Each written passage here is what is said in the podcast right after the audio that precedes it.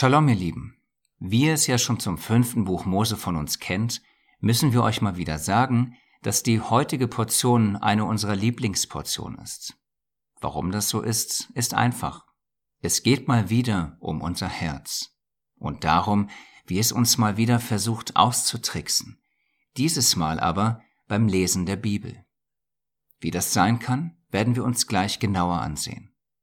Dabei werden wir uns dann auch den Kampf zwischen Fleisch und Geist anschauen. Was wir mit Fleisch gegen Geist meinen, werden wir euch im letzten Lehrblock genauer erklären. Denn dieses Fleisch-Geist-Ding ist etwas, was euch euer ganzes Leben lang begleiten wird. Aber eins nach dem anderen. Holt erst einmal eure Bibeln und Notizzettel raus, damit wir mit dem ersten Lehrblock starten können sich nicht anstecken lassen. Nein, damit ist nicht eine Ansteckung durch Corona gemeint, sondern durch schlechte Angewohnheiten anderer Menschen. Denn so wie es viele ansteckende Krankheiten gibt, so gibt es auch viele ansteckende Angewohnheiten, die wir von anderen übernehmen. Und genauso wie bei den Krankheiten fällt uns die Ansteckung gar nicht bewusst auf. Erst im Nachhinein bemerken wir es, dass wir uns angesteckt haben und krank geworden sind. Gott möchte natürlich nicht, dass seine Kinder krank werden. Er möchte, dass wir frei von schlechten Angewohnheiten sind und gesund bleiben. Und damit wir uns nicht durch die schlechten Angewohnheiten dieser bösen Welt anstecken lassen, hilft er uns. Wie? Indem er uns davor warnt, und zwar immer und immer wieder. So warnt er uns auch in dieser Portion davor, dass wir Dinge nachmachen, die nicht gut für uns sind. 5. Mose 12, Vers 30. Achte darauf, dass du dich nicht verführen lässt, es ihnen nachzumachen. Wir sollen uns durch den Umgang, den wir mit anderen haben, nicht verführen lassen, schlechte Dinge nachzumachen. Genau dieselbe Warnung, nur mit anderen Worten, schrieb Paulus in 1. Korinther 15, 33. Macht euch nichts vor, schlechter Umgang verdirbt gute Sitten. Wir hatten euch zu diesem Vers ganz am Anfang dieser Serie mal eine Gott mag nicht Karte gegeben. Dabei ging es darum, dass wir Menschen auch die schlechten Dinge annehmen und kopieren, die in unserem Leben um uns herum passieren. Diese schlechten Dinge kann man mit Krankheiten vergleichen, die uns anstecken. Einige der ansteckendsten Krankheiten sind zum Beispiel der wie andere reden Virus. Die schlimmste Form bei diesem Virus ist, wenn man anfängt mit vielen Schimpfwörtern zu fluchen. Das heißt zum Beispiel ständig das SCH-Wort oder ähnliche Dinge zu sagen.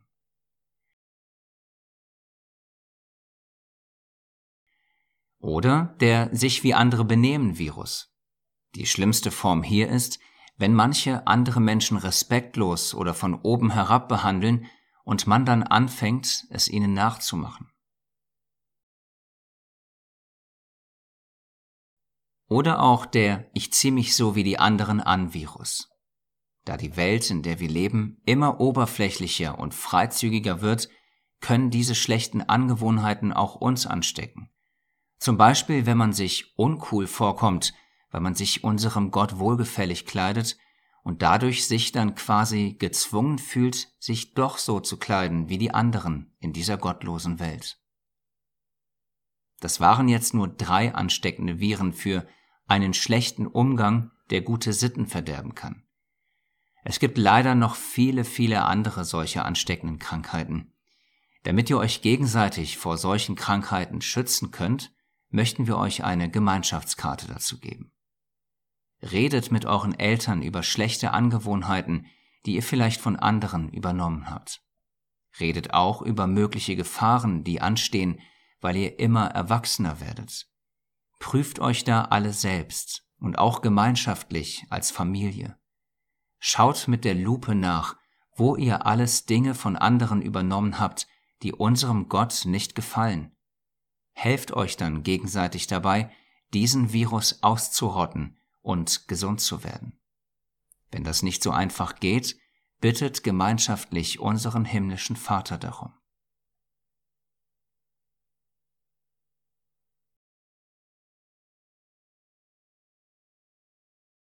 Ich habe meinen eigenen Glauben. Wir fangen diesen Lehrblock mal mit einem Rätsel an. Dabei geht es um diese beiden Verse. 5. Mose 12, Vers 8. Ihr dürft nicht so handeln, wie wir es heute hier tun, dass jeder das tut, was recht ist in seinen Augen. Und 5. Mose 13, Vers 19.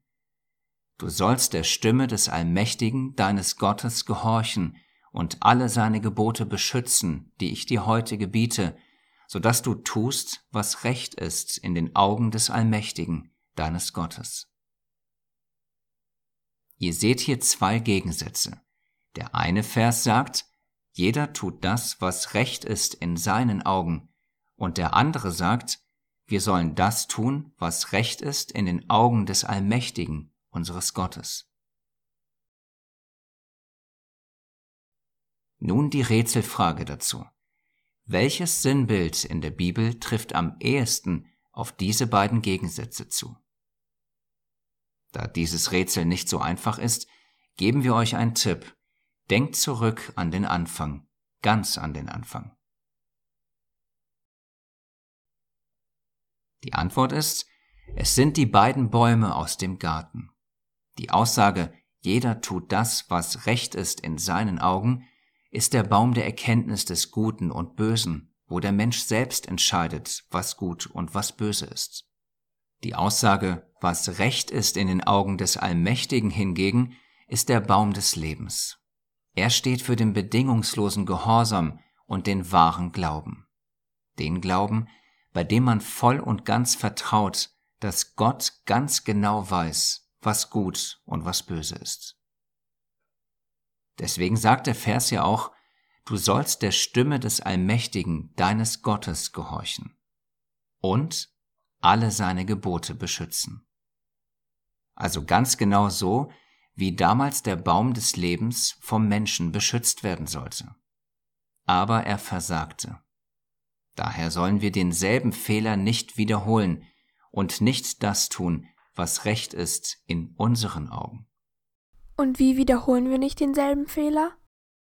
Indem wir, wie ihr es in den letzten Portionen gelernt habt, zu Wächtern und Beschützern der Torah werden und es nicht zulassen, dass man etwas hinzufügt oder etwas daraus wegnimmt. Denn das wäre so, als würden wir und nicht unser allwissender Gott entscheiden, was gut und was böse ist und was noch gültig und was ungültig ist. Würden wir so etwas tun, dann wäre das, wie es der Vers sagt, jeder tut das, was recht ist in seinen Augen. Der eine schafft ein Gebot ab, der nächste fünf, der übernächste zwanzig und der überübernächste schafft gleich das ganze Gesetz Gottes ab. Ebenso, wie es jeder in seinen Augen für recht hält.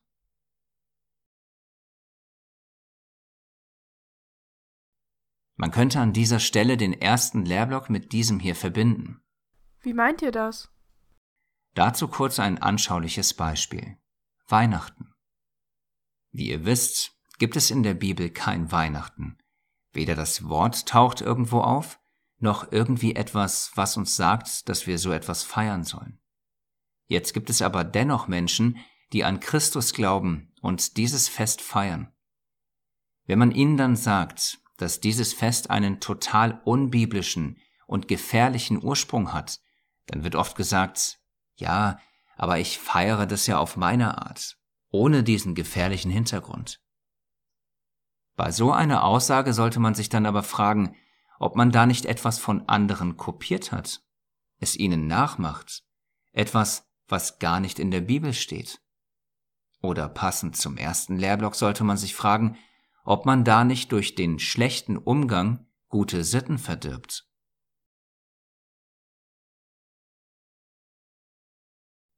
Denn die gute Sitte ist, Gottes Wort zu gehorchen und dem Wort nicht ein neues menschliches Fest hinzuzufügen.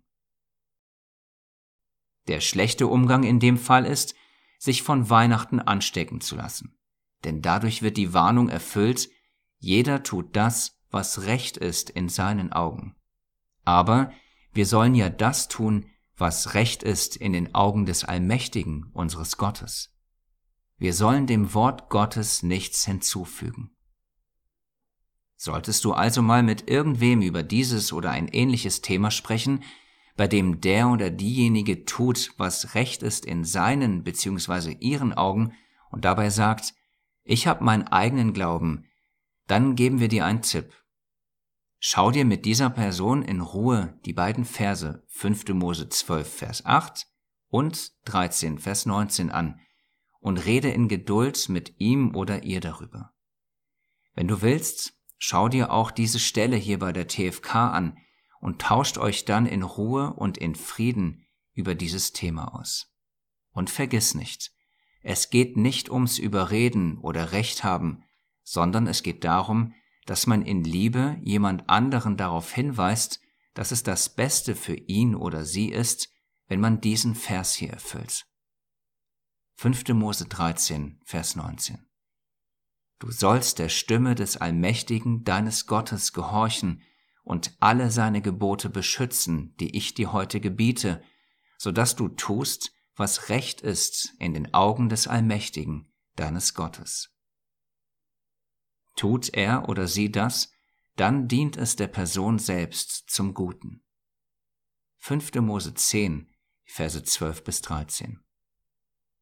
Und nun, Israel, was fordert der Allmächtige, dein Gott, von dir, als dass du den Allmächtigen, deinen Gott, fürchtest, dass du nach seinem Willen lebst, dass du ihn liebst und ihm mit ganzem Herzen und mit aller Kraft dienst. Lebt nach seinen Geboten und Anordnungen, die ich euch heute verkünde. Wenn ihr das tut, wird es euch gut gehen.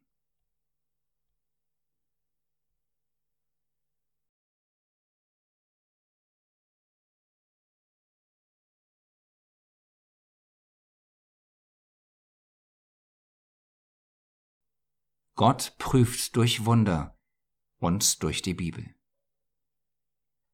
Dieser Lehrblock behandelt eines unserer absoluten Lieblingsthemen und ist eigentlich so etwas wie der Namensgeber unseres Kanals. Was genau wir damit meinen, werden wir uns gleich genauer anschauen. Zuerst die Stelle, um die es in dieser Portion geht. 5. Mose 13, die Verse 2 bis 4. In eurer Mitte werden Propheten auftreten oder Leute, die Träume haben werden. Sie werden besondere Ereignisse oder Wunder ankündigen, die dann auch tatsächlich eintreffen. Zugleich werden sie euch auffordern, Kommt, wir folgen anderen Göttern, die ihr noch nicht kennt, wir wollen ihnen dienen. Hört nicht auf sie, der Allmächtige, euer Gott, prüft euch durch solche Menschen. Er will sehen, ob ihr ihn von ganzem Herzen und mit aller Hingabe liebt. Schon krass, oder? Dass Gott solche Dinge wie Wunder und so zulässt, um uns dadurch zu prüfen. Aber vielleicht wundert euch das auch irgendwie gar nicht, weil ihr ja seit den allerersten Folgen wisst, dass Gott uns alle prüft. Gott hatte direkt zu Beginn Adam und Eva durch die beiden Bäume geprüft, Noah durch den Bau der Arche Abraham mit der Opferung Isaaks und so weiter und so fort. Hier in dieser Portion sehen wir den nächsten Beweis dafür, dass Gott uns prüft. Und dieses Mal sogar durch Wunder und Zeichen. Aber die Menschen, die diese Wunder und Zeichen tun oder sie vorhersagen, leben nicht Gott wohlgefällig. Es gibt eine Stelle in der Bergpredigt unseres Herrn Jeschua, die sehr ähnlich zu der Stelle hier in der Tora ist. Nur dass hier die Menschen nicht sagen, dass man anderen Göttern nachfolgen soll, sondern sie nehmen den Sohn Gottes an und nennen ihn Herr. Aber er spricht zu ihnen, Matthäus 7, 21 bis 23, Nicht alle, die zu mir sagen, Herr, Herr, werden in Gottes neue Welt kommen, sondern nur die, die auch tun, was mein Vater im Himmel will. Am Tag des Gerichts werden viele zu mir sagen, aber Herr, wir haben doch in deinem Auftrag prophetisch geredet. Herr, wir haben doch in deinem Namen Dämonen ausgetrieben und viele Wunder vollbracht. Dann werden sie von mir hören, ich habe euch nie gekannt. Geht weg von mir, die ihr das Gesetz missachtet. Seht ihr die Verbindung? Denn hier, wie auch in der Torah, lesen wir von Menschen, die prophetisch geredet haben oder viele Wunder vollbracht haben. Aber das scheint unseren Herrn Jeschua überhaupt nicht zu interessieren. Stattdessen sagt er etwas ganz Interessantes.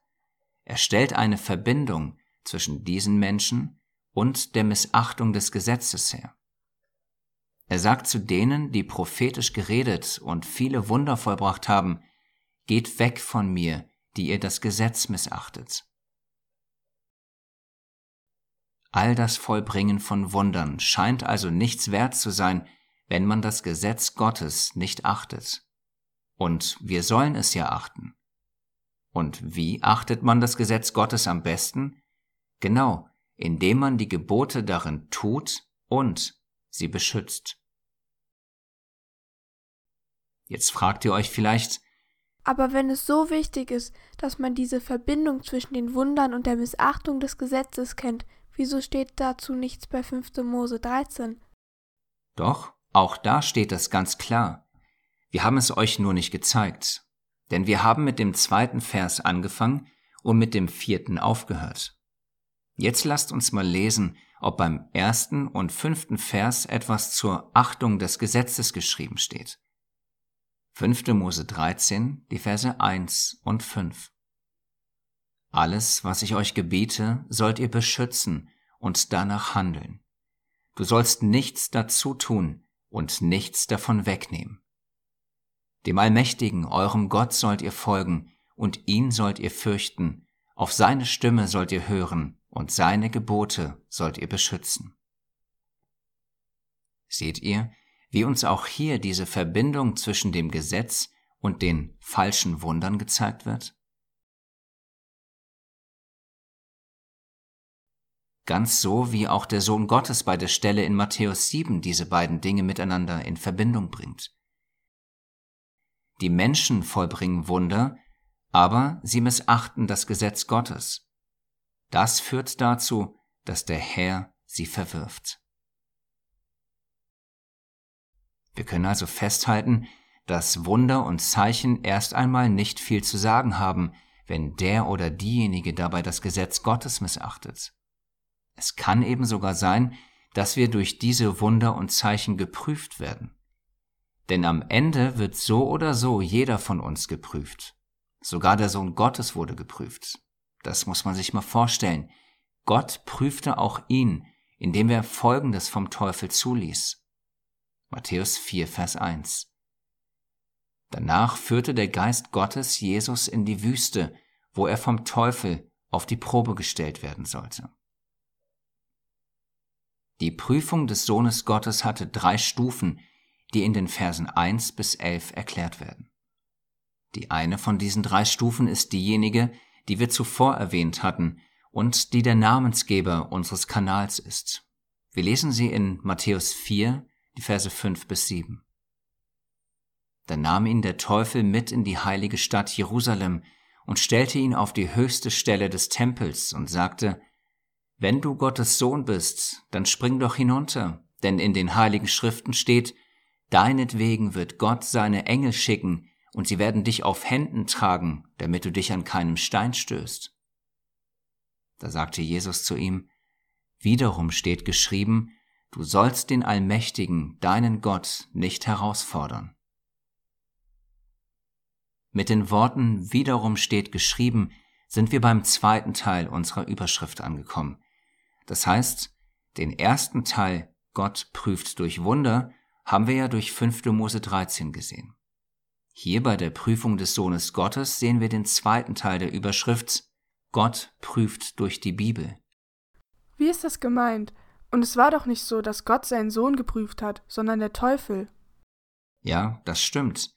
Aber wie in 5. Mose 13 gelesen, lässt Gott diese Dinge zu. Er lässt es zu, dass zum Beispiel falsche Propheten Wunder tun können. Deswegen steht ja in Vers 4, der Allmächtige, euer Gott, prüft euch durch solche Menschen. Und den Grund, warum er diese Prüfung zulässt, lesen wir direkt danach. Er will sehen, ob wir ihn von ganzem Herzen und mit aller Hingabe lieben. Man kann also, wenn man alles zusammennimmt, sagen, Gott prüft uns durch Menschen. Gott prüft uns durch Wunder. Gott prüft uns durch das Böse. Und Gott prüft uns auch durch die Heilige Schrift. Und das alles macht unser himmlischer Vater eben, weil er sehen will, ob wir ihn von ganzem Herzen und mit aller Hingabe lieben. 5. Mose 13, Vers 4. Und er will sehen, ob wir ihm folgen und ihn fürchten, auf seine Stimme hören und seine Gebote beschützen. 5. Mose 13, 5. Und nicht zu vergessen, er prüft uns, um uns am Ende mit Wohltaten zu überhäufen. 5. Mose 8, Vers 16. Das ist also der eigentliche Grund, warum Gott uns prüft. Zu diesem Punkt möchten wir euch eine kleine und leicht zu merkende Formelkarte geben. Gottes Prüfung führt dazu, dass es sich zeigen soll, ob wir ihm in allem gehorchen oder nicht. Wenn wir gehorchen, wird er uns am Ende mit Wohltaten überhäufen. Das war erst einmal die grundsätzliche Antwort darauf, warum Gott uns auch durch die Bibel prüft. Jetzt noch die Antwort auf die Frage, wie Gott uns durch die Bibel prüft. Dazu ein Beispiel, welches wir sehr gerne benutzen, weil es so anschaulich und gleichzeitig leicht zu merken ist. 1. Korinther 10, Vers 23. Es ist alles erlaubt, aber nicht alles ist hilfreich. Es ist alles erlaubt, aber nicht alles ist gut. Ja, aber wie hilft uns dieser Vers jetzt weiter? Wir hatten euch zu diesem Vers mal eine Warnkarte mit dem Namen Rosinenpicken gegeben. Auf ihr steht, wenn Erwachsene vom Rosinenpicken reden, dann meinen sie damit, dass man von allen Punkten sich nur ein paar herauspickt. Für die Bibel bedeutet das, dass man bewusst oder unbewusst nicht alles annimmt, was geschrieben steht, sondern sich nur einen bestimmten Teil herauspickt. Dazu hatten wir euch dann ein vielleicht übertriebenes, aber anschauliches Bild gegeben. Das Bild soll Folgendes veranschaulichen. Wenn jemand für irgendetwas, was er gerne tut oder tun möchte, einen biblischen Beweis sucht, könnte er diesen Vers nehmen und sagen, also in der Bibel steht geschrieben, dass mir alles erlaubt ist, daher mache ich, was ich will. Aber wie wir alle wissen, ist das natürlich totaler Quatsch. Wir glauben ja schließlich nicht, damit wir unseren Willen tun, sondern wir glauben und wollen von Herzen den Willen unseres himmlischen Vaters tun. Denn wiederum steht ja geschrieben, Matthäus 7, Vers 21, Nicht jeder, der zu mir sagt, Herr, Herr, wird in das Reich der Himmel eingehen, sondern wer den Willen meines Vaters im Himmel tut.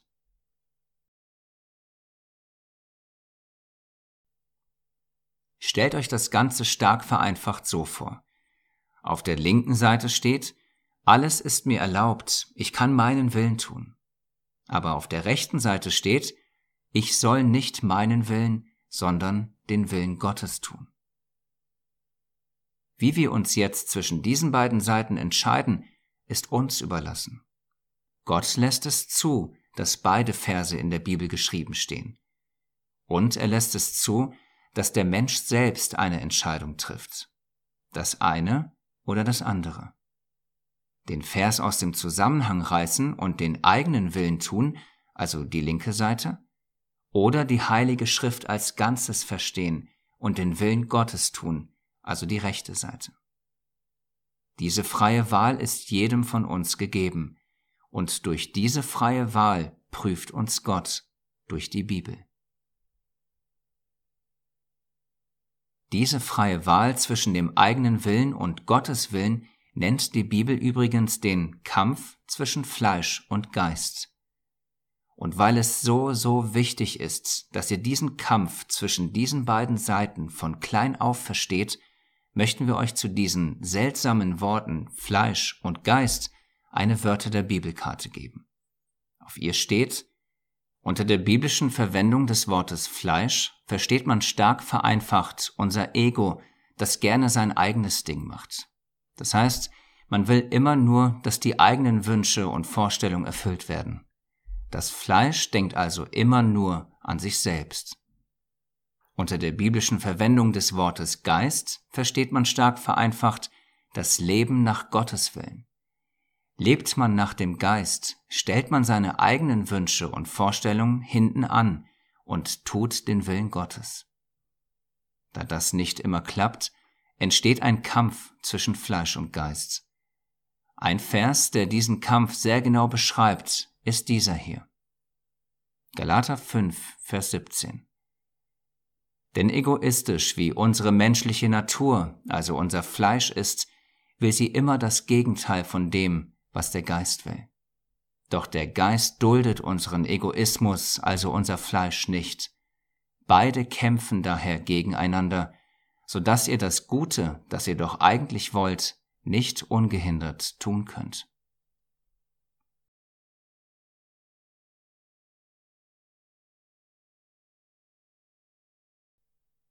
Man könnte das Ganze auch stark vereinfacht so sagen. Der Geist steht für das Göttliche und das Fleisch für das Antigöttliche. Und diese beiden Seiten kämpfen daher gegeneinander, so dass wir das Gute, das wir doch eigentlich wollen, nicht ungehindert tun können. Damit ihr diesen wirklich ultra wichtigen Punkt versteht, geben wir euch eine Gemeinschaftskarte dazu. Auf ihr steht, nehmt eure Wörter der Bibelkarte Fleisch gegen Geist und redet mit euren Eltern über dieses Thema. Lasst euch von ihnen den Kampf zwischen diesen beiden Seiten in uns genauer erklären. Lasst euch auch Beispiele dazu zeigen, die aus eurem Leben stammen, so dass ihr das nicht irgendwie technisch, sondern ganz praktisch auf euch bezogen versteht. All das ist wichtig, weil euch dieser Kampf ein Leben lang begleiten wird. Daher solltet ihr euch auch als Familie gegenseitig helfen, damit am Ende immer die richtige Seite den Kampf gewinnt. Und wie gesagt, je früher ihr diesen Kampf selbst an euch erkennt und je früher ihr mit dem Training mit euren Eltern beginnt, desto leichter werdet ihr es später in eurem Leben haben. Wir möchten all das nochmal und nochmal betonen, denn wer nach dem Fleisch lebt, wird den ewigen Tod ernten. Aber wer nach dem Geist lebt, wird vom Geist das ewige Leben ernten. Das steht geschrieben in Galater 6, Vers 8. Redet also mit euren Eltern darüber. Wenn ihr wollt, dann jetzt. Abschließend zu diesem Lehrblock möchten wir das Thema ewiges Leben aufgreifen und euch zeigen, wie es auch bei diesem wichtigen Thema einen Kampf zwischen Fleisch und Geist gibt. Und wie auch hier Gott uns durch die Heilige Schrift prüft. Laut der Bibel und den Einträgen dazu auf eurer Schlüsselkarte wisst ihr ja, dass Gott uns prüft, dass wir die Bibel im Gesamtzusammenhang verstehen müssen und dass das Leben als Kind Gottes nicht einfach ist und wir sogar Leid ertragen müssen. Zu diesen vier Punkten schauen wir uns jetzt mal ein Vers an. Römer 10, Vers 10. Denn durch den Glauben in deinem Herzen wirst du vor Gott gerecht, und durch das Bekenntnis deines Mundes wirst du gerettet. Hier steht, schwarz auf weiß, dass man nur im Herzen glauben und mit dem Mund bekennen muss, und dann wird man gerettet. Nichts von Prüfungen, einem schweren Leben oder gar Leid. Hier steht einfach nur Glauben und mit dem Mund bekennen, und schwupps ist man gerettet. Aber wiederum steht geschrieben, Jakobus 2, die Verse 14 und 24. Liebe Brüder, was nützt es, wenn jemand von seinem Glauben spricht, aber nicht entsprechend handelt? Ein solcher Glaube kann niemanden retten. Ihr seht also, wir werden nur dann vor Gott gerecht, wenn unser Glaube auch Taten hervorbringt. Der Glaube allein genügt nicht. Diese Verse sehen wie ein Widerspruch zu Römer 10, Vers 10 aus.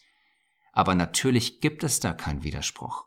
Man muss nur die beiden Stellen in ihrem jeweiligen Zusammenhang und im Gesamtzusammenhang der Heiligen Schrift verstehen und eben nicht einzeln.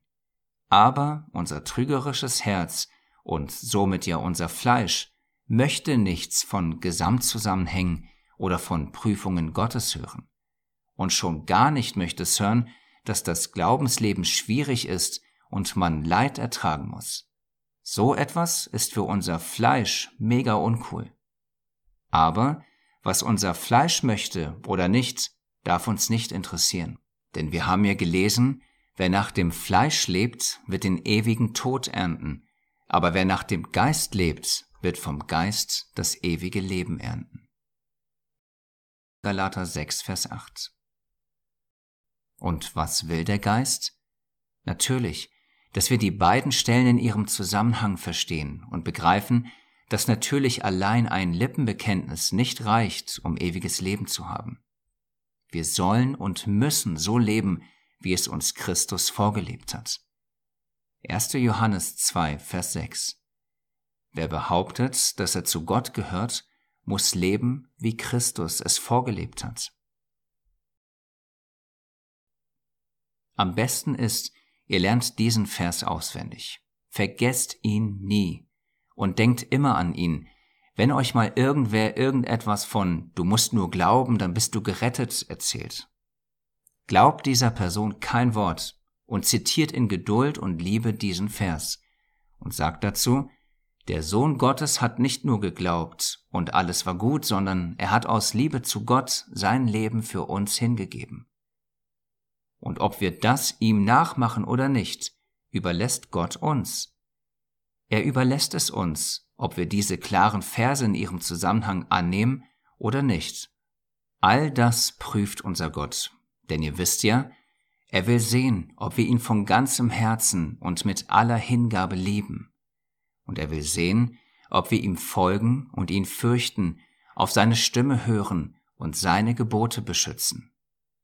Und wir haben ja gerade gelernt, warum Gott das alles tut, nämlich um uns am Ende mit Wohltaten zu überhäufen. Damit sind wir am Ende angekommen. Möge unser himmlischer Vater euch mit Wohltaten überhäufen. So Gott schenkt, bis nächste Woche, Gnade, Wahrheit und Liebe sei mit euch allen.